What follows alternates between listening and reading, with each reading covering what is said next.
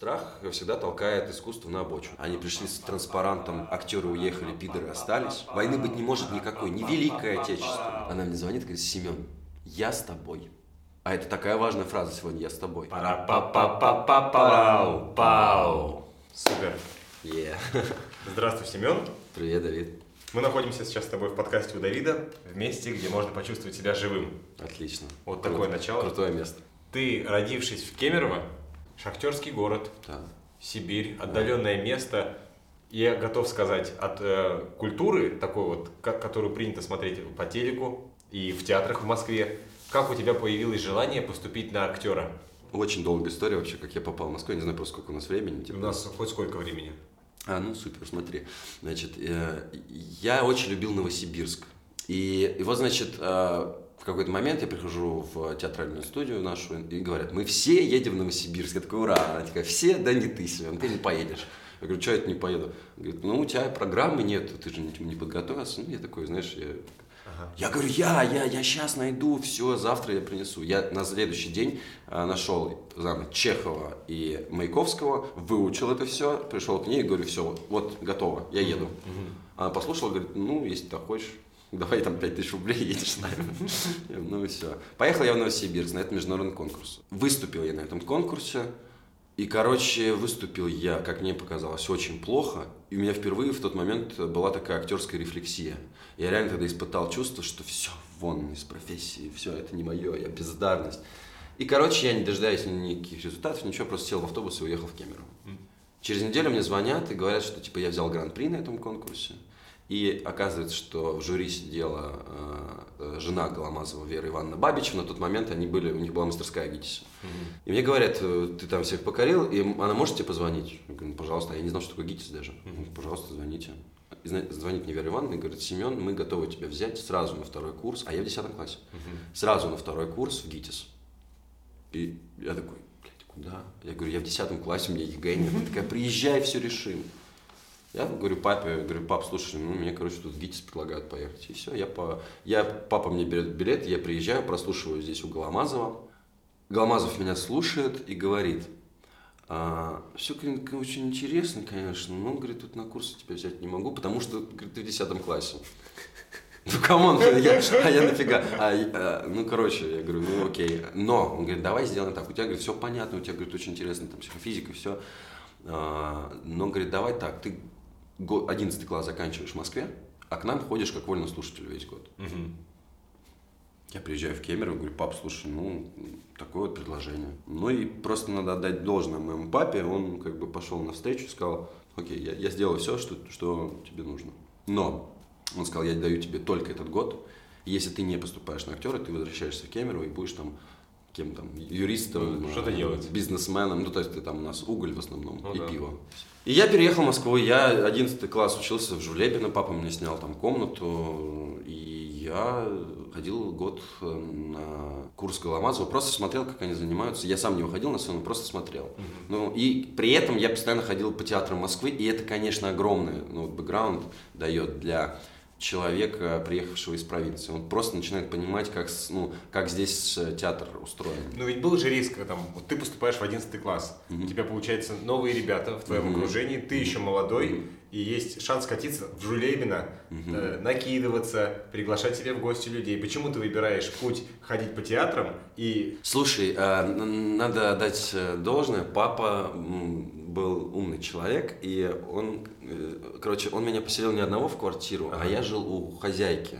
То есть э, э, через дорогу была школа, он, э, то есть комната в квартире, где живет хозяйка и ее сын. А. И они сдавали комнату. И как бы, и плюс он чуть-чуть им доплачивал, они, они даже меня кормили. То есть, ну, то, есть то, что они едят, и я, и я вместе с ними ел.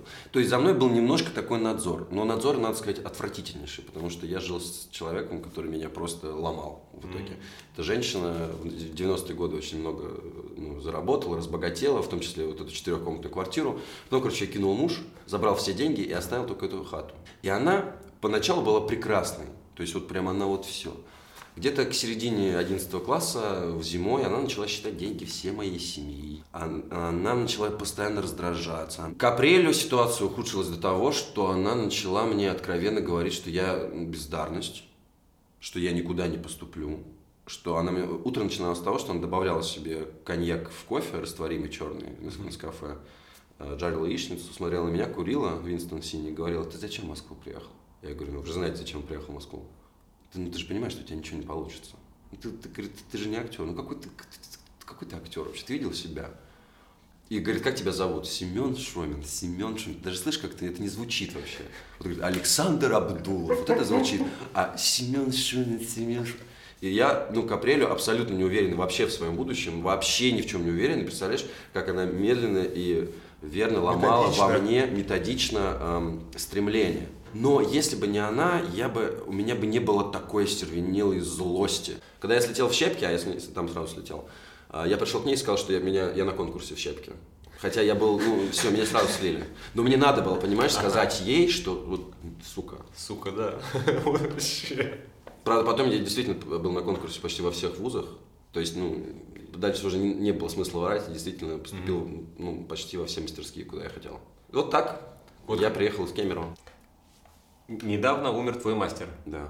И я не только тебя, совсем не только тебя слышал про Хейфица, как про чувака, типа, ну это же, блядь, Хейфиц. Угу. А, но при этом этого человека не знает, не знают массы, многие люди. Угу. Его знают, ну, театральный круг. Почему? А, ну, почему это Хейфиц и почему ты к нему хотел, почему Саша Петров у него учился, Александр Павел, Александр Молочников и другие артисты и режиссеры. Кто это такой? Слушай, это ты, конечно... Ой, Леонид Ефимович это... Это какой-то, я, это, я, я, я тебе даже не знаю, как сказать. Я сейчас скажу там, ну вот, э, там, там второй папа, это будет пафосно, но, но отчасти это будет правдой. Так, эм, так филигранно дать пизды тебе, э, как он не мог, ну, никто. Так филигранно я имею в виду, что он... М- когда это делал, э, он делал это максимально жестко, но ты никогда не чувствовал в этом злобы, ты чувствовал в этом только, ну, любовь его какую-то. Он учил быть таким человеком, чтобы тебе не было стыдно выходить, ну, чтобы ты, в принципе, сам был о чем-то, про что-то, про любовь, про боль. Всегда все, понимаешь, наша мастерская это всегда про боль, про слезы, про кровь.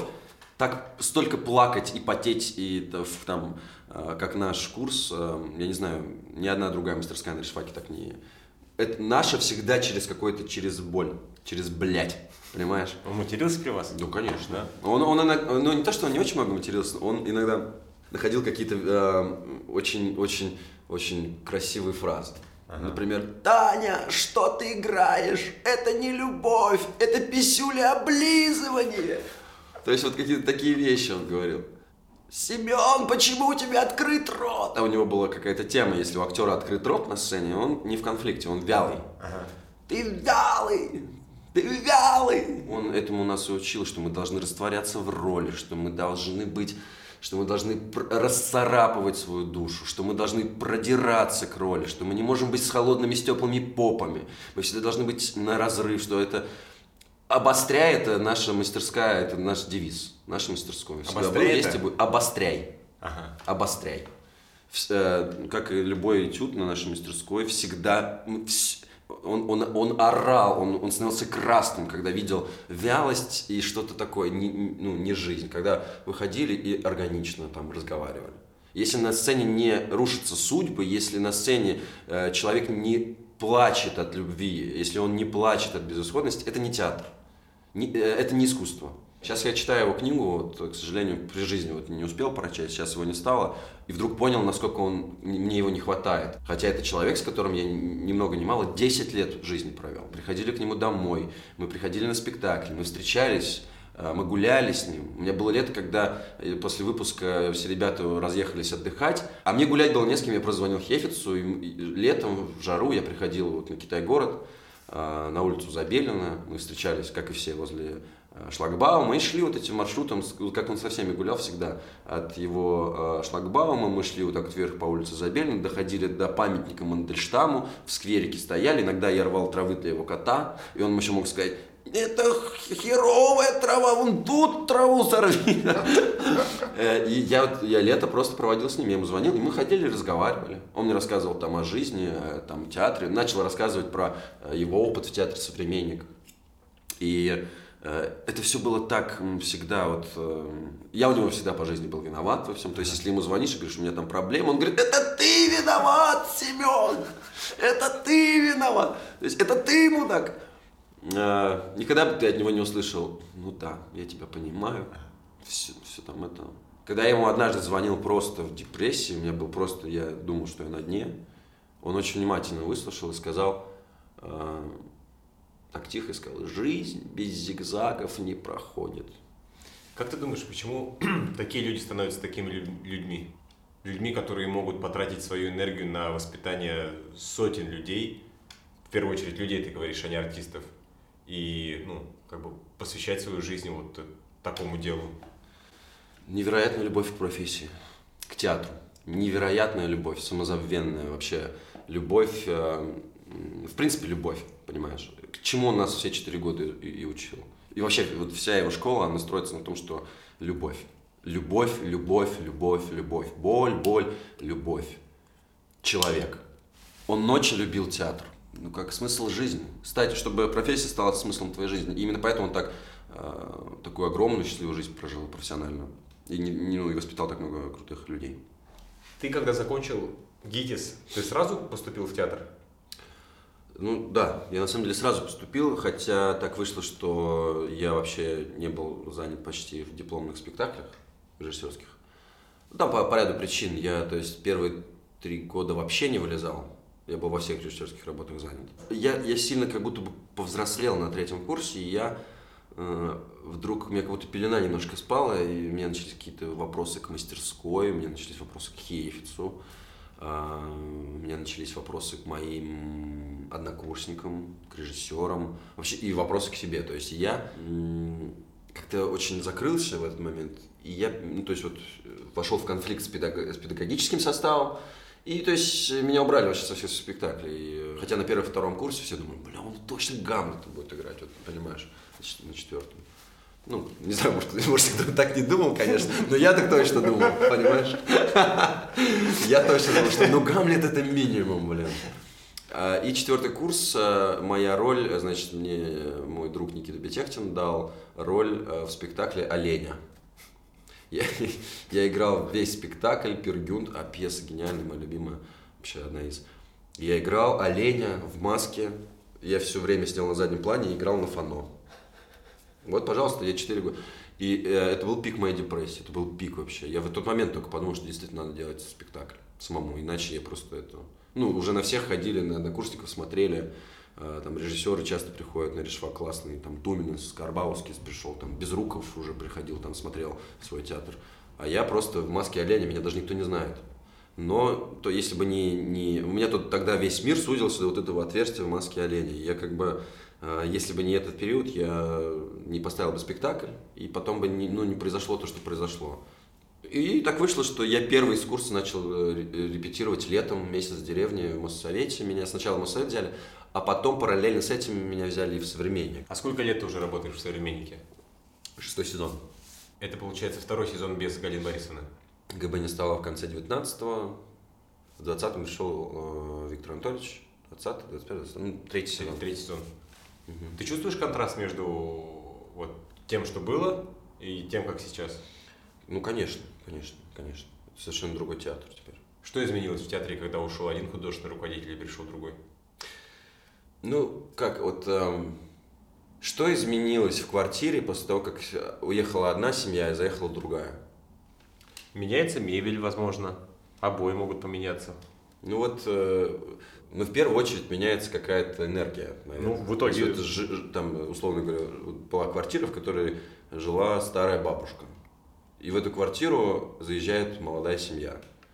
Энергия была одна, энергия стала другой. Ну, как бы воздух, атмосфера поменялась немножко, все. Совсем все стало... Никто не говорит, что там бабушкина там атмосфера хуже, чем атмосфера молодых людей. Но она просто совсем другая. Ну, это же круто, черт возьми. Это же офигенно, что там, понимаешь, э, там большая проблема современника, на самом деле, была, Кто я такой, да, чтобы там осуждать, там, говорить про проблемы современника. Но, но, тем не менее, извини меня, у тебя есть мнение свое. Да, ну, как бы я могу, наверное, его сказать. И, э, дело в том, что Галина Борисовна создала, э, создала великий большой театр, действительно. Но в какой-то момент современник, э, который был создан в протесте, современник это протестный театр изначально. Это семь человек, которые были не согласны ни с режимом, ни с э, обществом, ни с театральной, э, театральной повесткой того времени. Родился э, Ефремов, э, Олег Николаевич всех объединил, Табаков, Волчек, Евстигнеев, э, Ефремов, Толмачев, Кваша. И Сергачев. Вот они просто взяли, сели и сказали, будет такой театр. Вопреки всему. Их столько раз пытались закрыть, но они, они говорили правду. И очереди в театр «Современник» начинались просто, наверное, от метро. Шучу, но, но, но это правда было так. Не достать было бы. Вся, вся Москва, вся Россия ехала в этот театр, потому что это единственный театр, где говорили правду на тот момент. При этом их постоянно хотели закрыть. Галина Борисовна стояла на коленях там, у Фурцевой, чтобы не закрывался театр. Но в тот момент, когда театр в нулевых стал себя классно чувствовать, театр начал зарабатывать большие деньги, театр стал звездный, театр стал бояться. Э, и это не вина Галины Борисовны, это просто вот стечение обстоятельств. Театр перестал звучать, театр перестал быть э, э, в, в нерве времени. А это уже заложено в названии этого театра. Он не может современник, он не может быть вчерашним или позавчерашним.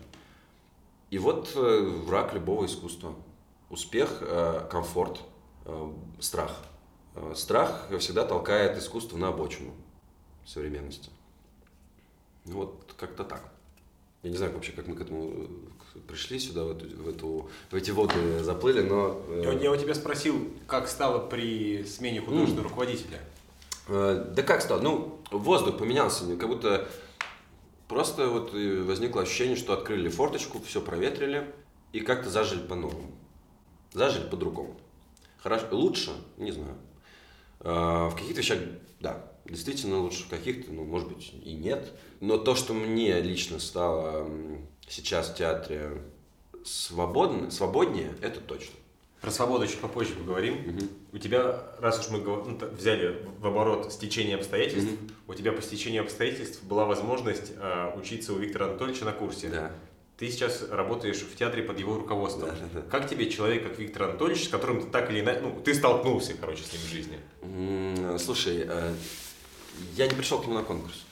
И мы когда мы с ним разговаривали просто, когда он только пришел, он собирал всех. Э, он он говорит, а я вас помню, что вы тогда, ну, я вас помню. И я ему сказал, ну, вы понимаете, это вот как, ну, ну, я к вам не пришел, зато вы ко мне пришли.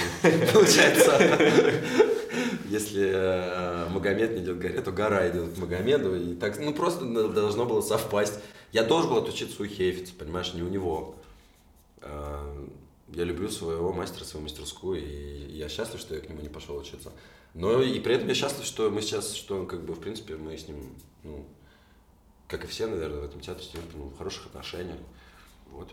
Я немножко забыл, к чему да, вопрос а, ты задавал какой. Да, я тебя хотел назвать уклонистом. Уклонистом? Уклонистом. Не, ну давай, давай. Ну, у меня есть свое субъективное мнение по поводу Рыжакова, потому что вот я полгода отучился в школе-студии uh-huh. на курсе у Золотовицкого, и он приходил на мастерство актера, uh-huh. там, ну, раз, может, в три недели. Uh-huh. И это, вот ты говоришь про воздух, когда приходит человек и открывает форточку. Mm-hmm. Для меня это, я думаю, для большинства курса это было, вот человек просто берет и на распашку открывает форточку, он показывает, что такое актерское мастерство. Рыжаков? Рыжаков, да. И, то есть, я о нем, то есть, для меня это какой-то интеллектуал, человек, вот как Хейфис, наверное, влюбленный дико в профессию, mm-hmm. и, ну, у, у тебя, ты сейчас столкнулся с таким человеком. Когда пришел Виктор Анатольевич, эм, я, он тоже влюблен в профессию, но, э, то есть, у меня много к нему, то есть, вопросов профессиональных. Я не могу сказать, что я безумный поклонник, там, допустим, его творчеству. Мне он очень нравится как человек. Мне э, приятно там его слушать, а, он, а ему приятно, когда его слушают. Он очень любит долго говорить и красивые, и прекрасные вещи говорит. Но я не могу сказать, что та школа, допустим, которую вот я знаю, там ребята, стажер, ну, которые у нас сейчас с его курса учат, ну, работают, ну, я просто вижу, что это, не, это совершенно немножко другая школа. Меня все-таки другому учили. И я не могу говорить, что она плохая там, или она хорошая. Ну, она другая просто. И э, я э, точно знаю, что у, у, у Ржакова есть такой свой довольно узенький коридорчик театра, который он делает. Э, но при, при этом всем, что мне очень нравится, он не исключает, что есть и другие театры. Что есть театр, там, условно говоря, там, э, ну, там Бутусова, есть э, театр Карбаускиса, есть театр Алвиса Херманиса, э, есть вообще неизвестные там молодые какие-то поиски. Он это все прекрасно, что мне больше всего нравится, но он человек, сидящий э, долгое время возле Табакова, он видел, как он делает МХАТ. При Олеге Павловиче он действительно был прекрасный театр. При Олеге Павловиче это был, это был, это был огромный завод МХТ, да, то есть он, э, Олег Павлович, долгое время будучи театр, директором театра «Современник», э, он, научил, он понял, что зритель голосует рублем все, что классно зрителю, все, что продается, это круто. Ну, то есть э, театр может быть и он звал и Серебренникова, и Богомолова, и при этом и какие-то там классические постановки были у него. Э, МХАТ стал таким огромным заводом, такой огромной коллаборацией разного совершенно театра. Бери вот, вот такой капитализм, вот все, на, на, на твой вкус, на твой выбор. Ты приходишь в театр и говоришь, так, Серебренникова не очень, э, там, э, Богомолова тоже не очень, но вот, допустим, на Машкова я схожу, например. И поэтому Рыжаков, будучи рядом сидящий с Табаковым, ну, просто видел и насмотрелся, как делать вот такой театр. И я думаю, что ну, даже по тому, что сейчас у нас там выходит, ну, а, много чего там, может, не получается, что-то очень получается. И нельзя бояться эксперимента, нельзя бояться, ну, вообще нельзя бояться, да. Вот страх ошибиться – это главная, блин, херня в творчестве. А есть вот за два с хвостиком года, что Э, ну, что руководит э, Виктор Анатольевич Рыжаков, спектакли, которые ты думаешь, ее, это круто, что у нас появилось. Ну, первый хлеб. Первый хлеб, я считаю, что это не потому, что я там играю, а потому что по теме я считаю, что э, сейчас это, это должно быть. Вся вот эта вся свинота и это она же не сразу возникла, но через какое-то время после премьеры первого хлеба. Сразу. А, сразу, да? Сразу. После первого прогона на зрителя она возникла. Для тех, кто не в курсе, я хочу сказать, что к вам приходили ребята из Серба, угу. срывали спектакли угу. и жалобы отправляли куда-то угу. в прокуратуру и прочие, прочие какие-то инстанции. Хотели закрыть этот спектакль, и я думаю, в конечном итоге, может быть, и Рыжакова сместить с поста худрука. Как ты думаешь, с чем связана эта акция? Ну, кто-то, наверное, за этим стоял. Не знаю, кто. Есть, есть разные предположения вплоть до народных артистов, которые хотели театр возглавить. Кто-то за этим может стоять. Но это наускивание было, то есть на хиджаку, во-первых, на Лимиджидну, э, наускивание на театр, э, что вот смотрите, во что превратился современник. Оскорбляет ветеранов и пропагандирует однополую любовь. Вот это, ну, то есть посыл-то был такой. Э фотографии, где я целуюсь с парнем, облетели все паблики. Мы были у Соловьева, мы были у Собчак. То есть, э, ну, то есть это был такой резонанс, конечно, не совсем прикольный, потому что, ну, э, не потому что я там с кем-то целуюсь, а потому что, ну, они вырвали из контекста и начали совершенно, ну, как бы антивоенную, в принципе, пьесу превращать в какую-то садомию и э, избиение ветеранов. Хотя вот мы с Леми Джидной разговаривали, ну, во-первых, э, не было ни одного ветерана на прогоне на мама-пап, на зрителей, ну, на, на своих. Никого там не было, чтобы они уже на следующий день могли сказать э, оскорбление чувств ветеранов. Там, в принципе, Ренатом написанная история, прекрасная, гениальная история, антивоенная. Войны было быть не может. Войны быть не может никакой, ни Великой Отечественной, ни э, с Украиной, ни с Наполеоном, ни, нигде, вообще война – это то, чего, в принципе, быть не может. Я играю там пацана, который уходит э, в горячую точку. И вот пацан, который просто хочет, э, э, не может себя найти, почему-то решает, что война – это выход. Докажу всем, уеду вот туда, на войну. Потом встречает парня, у них там что-то происходит, э, и он влюбляется даже, возможно но убегает, и от себя в том числе, из этой страны, от из, из Омска, от бабушки, которая вот ложится просто костьми. Она кричит, нет, у меня война забрала сначала мужа, потом, а, когда распадался союз, были революции, сына покалечила эта война.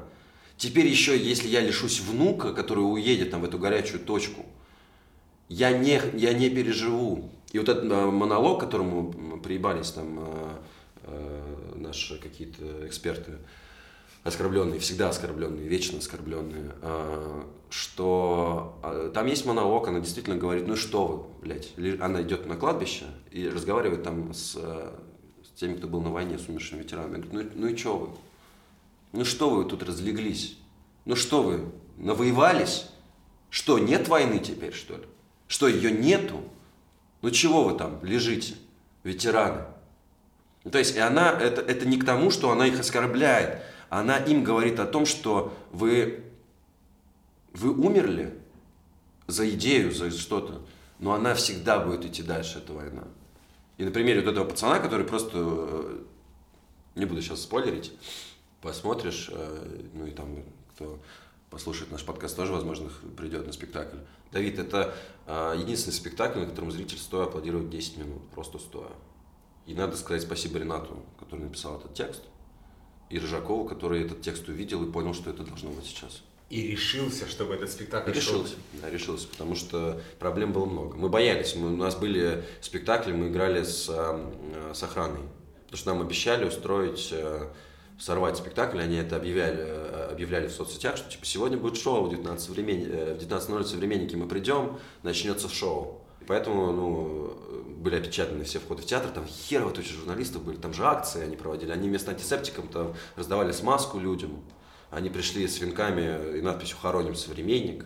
Они пришли с транспарантом «Актеры уехали, пидоры остались». Это такие какие-то непонятные, хер знает какие блогеры. А я потом ответил, я э, эту фотку беру, я говорю, ну вот они и остались на крылечке. Они там реально вдвоем сидят, два, два пацана сидят э, с этой надписью «Актеры уехали, пидоры остались». И я ну, делаю репост у себя на странице, в сторис, говорю, ну вот они и остались. Сидят на крылечке, им очень хорошо. На что мне тут же, значит, прилетает от них э, полный пиздец. Мне начинают зас- засыпаться угрозы, типа, в директ, что ты один из тех пидоров, которые в этой хуйне там играют. Ну, там мат-перемат. а, Ты там э, будешь мне пятки целовать, ты актеришка. Ну, короче, а у него там тысяч, ну, может, 15 подписчиков, а, и у второго тысяч, там, наверное, 50. Вот они какие-то непонятные блогеры, которые решили пох- пох- похайповать. Мне начали писать подписчики его. Ну, Потом я просто записал видео еще раз, прям такое, прям досконально, где я объяснил, что ваш хейт это типа ваша проблема, меня это не очень касается. И я говорю, вы видели этот спектакль? Вы, вы читали эту пьесу? Нет. Это, знаешь, вот, блять, моя любимая русская позиция. Не смотрел, но осуждаю. Вот то же самое. Никто ничего не видел, никто не читал пьесу, никто не слушал текст, никто не видел спектакль. Но все уже априори начали обсуждать. Э, Я говорю, приходите на спектакль. Вы придите на спектакль, я вам места сделаю. Говорю, все будет хорошо, сядете, посмотрите. А дальше вы э, поспорим, поговорим с удовольствием. Скажете свою позицию, я вам свою скажу. Не сойдемся, ну не сойдемся. Но искусство для того и нужно, чтобы там оно попадало и э, ну, возникали споры. И, кстати говоря, мне кажется, чем э, сильнее э, тот или иной спектакль попадает в нерв времени общества, и, ну, тем больше он возник... э. Да, возникает диалог. Ты, кажется, э, вне нашего общения сказал, что ты делаешь спектакль, ну, собираешься делать спектакль как режиссер. Да, да. Что за материалы, что за спектакль? Слушай, короче, это э, Марингов циники. А, Вот тебе сейчас просто вкратце скажу, чтобы тоже долго не, говорить. Это история про двух э, людей. Это 17-й год. Нет, прости, э, вру. Э, 18-й год. 18-й, 19-й, 22-й, 24-й. Там гражданская война. Шесть лет, да. Сменилась, э, э, произошла революция. Россия на, ну, в гражданской войне. И вот два человека сидят, условно говоря, в какой-то квартире и не знают, как дальше жить. Вот что происходит с людьми, которые просыпаются вдруг в совсем другой стране? Когда почва уходит из-под ног, когда мы не знаем, во что больше верить, мы не знаем, как дальше жить. И единственная возможность э, от этого скрыться это вот э, в человеке, в- ну, в любви. Это очень трагичная история, то есть, ну, она при этом очень светлая такая, очень круто написана таким поэтичным языком. Маригов, он поэт, он друг Есенина, это такое то движение. И заканчивается все так, что в конечном счете все, довольно плохо и заканчивается, когда э, вопрос возникает один. Как сохранить себя да, как вот сохранить себя в стране, когда ее кажется, что больше и нету прежней? И как себя не... Ну, можно прикрыться, можно начать э, смеяться. Иногда, когда нам э, больно, мы прикидываемся, говорим, а, нам смешно. Как бы это как будто рана, которая у тебя есть, ты ее чешешь, чешешь, чешешь, чешешь, потом так вот залепливаешь пластырем и говоришь, а все, ну раны нет. Но она есть, ее просто, ну, пластырем... Что такое цинизм, да? Цин, ну, цинизм, называют циники. Говорят, что циники это, это самые разочарованные романтики, понимаешь? Люди, которые верили как никто, но перестали. Закостенели и начали вот э, умирать внутри. Когда ты начал репетировать? А мы вот только, только приступаем. Мы, э, э, я должен... Я, я хотел Гамлета делать. Да, я реально хотел делать Гамлета. А 24 февраля я просто через неделю понял, что у меня не стоит на Гамлете сейчас. Ну просто реально, я, ну, то есть я не хочу сейчас делать Гамлета. Я его хочу всегда делать, я когда-нибудь его сделаю. А, я вдруг вспомнил, что есть циники, я их перечитал, и я сидел, я, у меня вот так вот мурашки шли. Потому что это, это ровно 100 лет назад. 22 год, это вообще по истории, я где-то тоже в интервью смотрел, что 22 год ознаменовался тем, что самый огромный отток интеллигенции, вот это, знаешь... Эм, как, пар, пар, пароход или... Пароход, как, как он назывался? Филос, э, философский пароход. Философский. Да, да, да. да, да. Э, или... Точно, точно. Философский. Да. Ну вот, это же 22 год. Угу. И как раз вот, как многие наши друзья в Турции находятся, например, да? Да. Константинополь. Э, Константинополь был перевалочным пунктом у всех, у всей бежавшей интеллигенции, которые были не согласны с тем, что происходит. Ну, их выдворяли, их выбрасывали из страны как ненужный хлам. Лучших людей России просто, которые не знали, как здесь жить, были не согласны, но понимали, что поменять они вообще здесь ничего больше не могут. И один вариант, чтобы спасти себя и свою жизнь, надо уезжать. Нужно брать чемоданчики, складывать в них, в эти маленькие чемоданчики, всю свою жизнь, садиться на пароход и отчаливать из этой страны. И вот это страшно, вот это больно. Ровно сто лет назад. Это какая-то, блядь, ирония. Почему после 24 Злая. числа ты не уехал? Сложно тебе сказать, ответить на этот вопрос. Я не знаю, потому что пока я действительно не знаю, куда я могу. Ну, вернее, есть там какие-то э, варианты. Но с другой стороны, дело в том, что я не могу уехать, потому что я работаю в театре «Современник». Это значит, что мне надо ну, как бы заменяться везде. И я не, ну, да и в принципе я не имею возможности сейчас просто взять и все бросить. То есть у меня здесь семья, у меня как бы много здесь незакрытых вещей. А, да и более того, понимаешь, мне кажется, что уехать, ну, не поздно. Хотя, может быть, э, может быть, конечно, скоро нас будут сажать просто за то, что там мы говорим слово «нет». У нас сейчас есть спектакль живой, по песням Цоя, и я пою там песню «Звезда по имени Солнцу». И после этой песни я, еще до 24 февраля, я в конце этой песни говорил «Нет войне». Ну, это от себя было. Ну, там текст пиздец. И две тысячи лет война. Война без особых причин. Война – дело молодых, лекарство против, против морщин. Красная-красная кровь, через час уже просто земля, через два на ней цветы и трава, через три она снова жива и согрета лучами звезды по имени Солнце. Не поверишь, но перед тем, как мы с тобой встретились, я слышал ее. Да ладно. Я тебе отвечаю. Офигеть. Ну вот, а я ее вчера пел. И вчера я впервые не сказал эту фразу, потому что нельзя. Потому что нельзя, потому что теперь нас за эту фразу просто оштрафуют, как минимум. Вот. И мне было вчера херово, потому что я вышел, и я хотел ее сказать.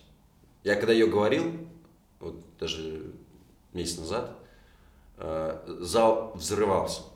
Ну, во-первых, после песни, а во-вторых, эта фраза. И было так круто, потому что я в этот момент понимал, что я не один. По тому, как начинали орать люди в зале после этой фразы. И они понимали, что и они не одни, понимаешь? Это кайф, это какой-то, это какая-то коллективная, сука, терапия, понимаешь? Угу. Это, это немножко лечит. И то, что ну, нельзя, просто само слово нельзя, я его ненавижу, вот, особенно в театре, в искусстве, в принципе.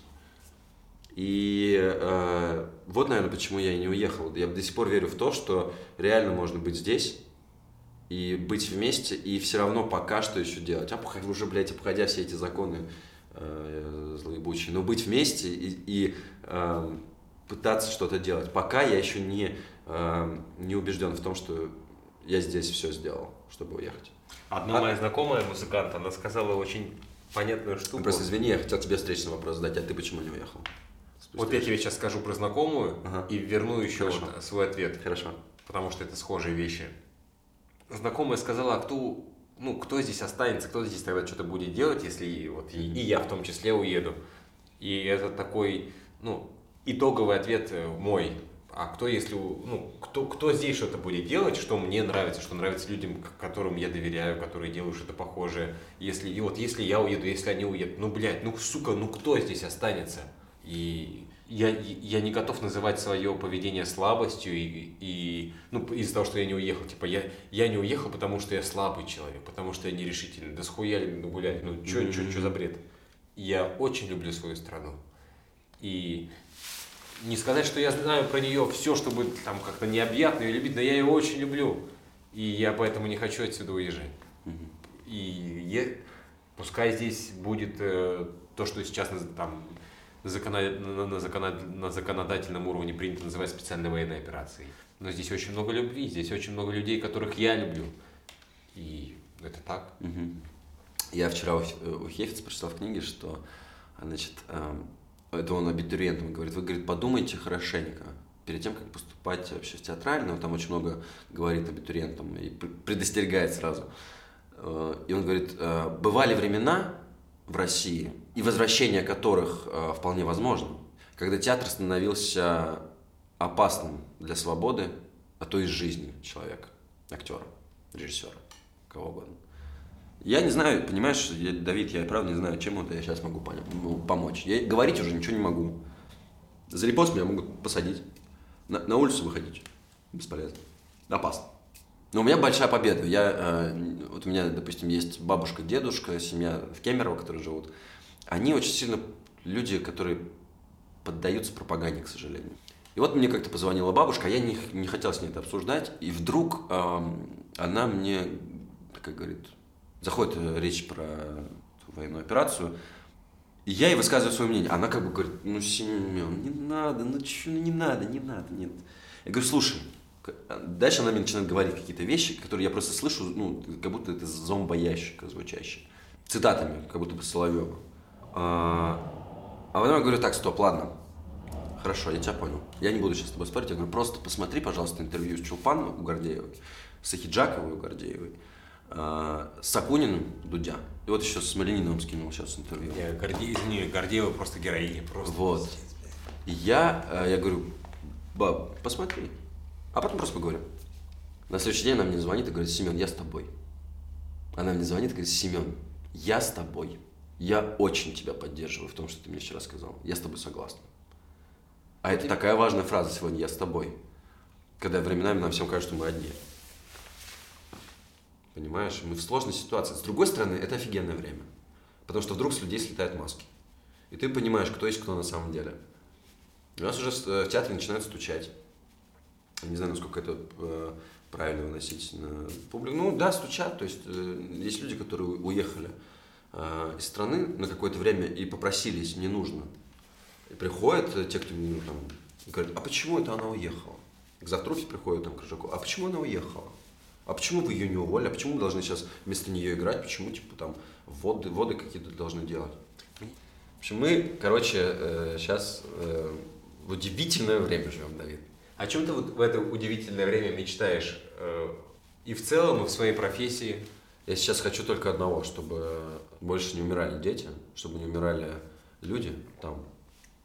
Мне все мысли постоянно, до сих пор, хотя говорят, что там кто-то говорит, там, что война популярна первые 30 дней, любая война популярна первые 30 дней.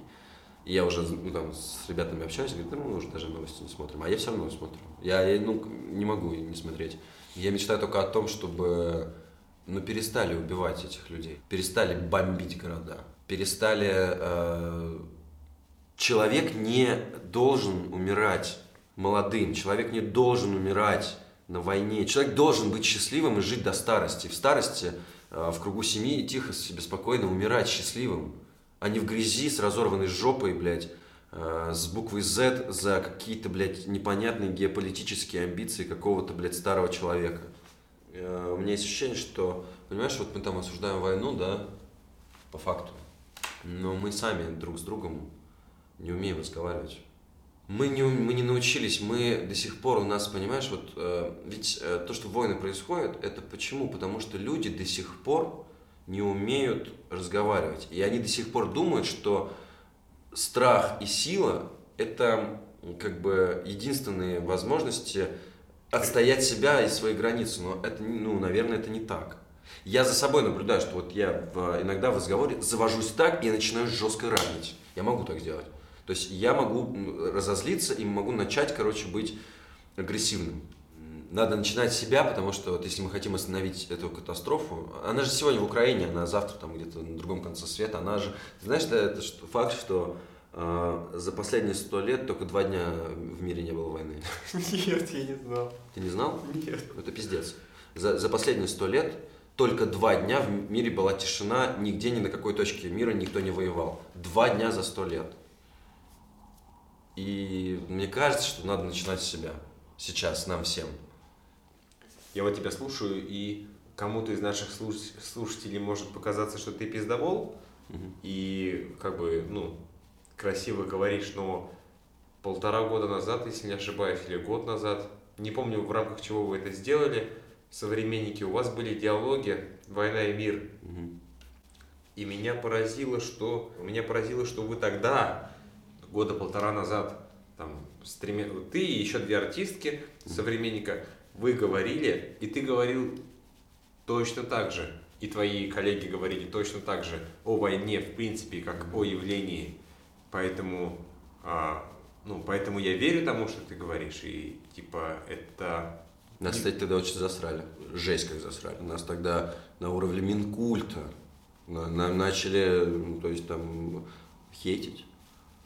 Каким бы каламбуром это сейчас не звучало, каким бы ты хотел видеть современником вот, человека, находящимся рядом с тобой? Рядом со мной прям именно? В смысле, как? Я имею в виду, как, ну в вот, каком плане? В плане общества? Общества? Да.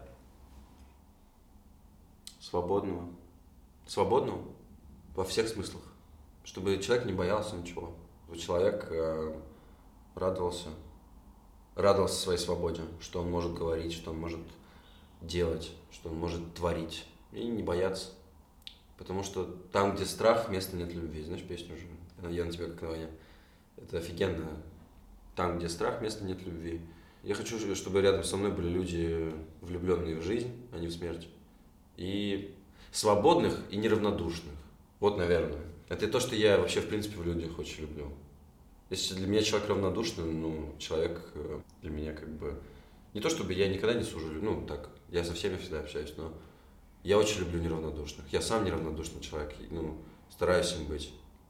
И равнодушие, оно все и губит, на самом деле. Равнодушие, оно все и, блядь, сажает куда-то. Спасибо тебе, Веси Семен. Это... Слушай, у нас э, сегодня, да, такой разговор крутой и важный. Спасибо тебе, Давид, что позвал. Ну что, а тебе фотография, блядь? Давай встанешь в этой стеночке. Вот если что будет вспышка, не пугайся. Парад без вспышки не фотографирует. Давай, давай. Готов? Да.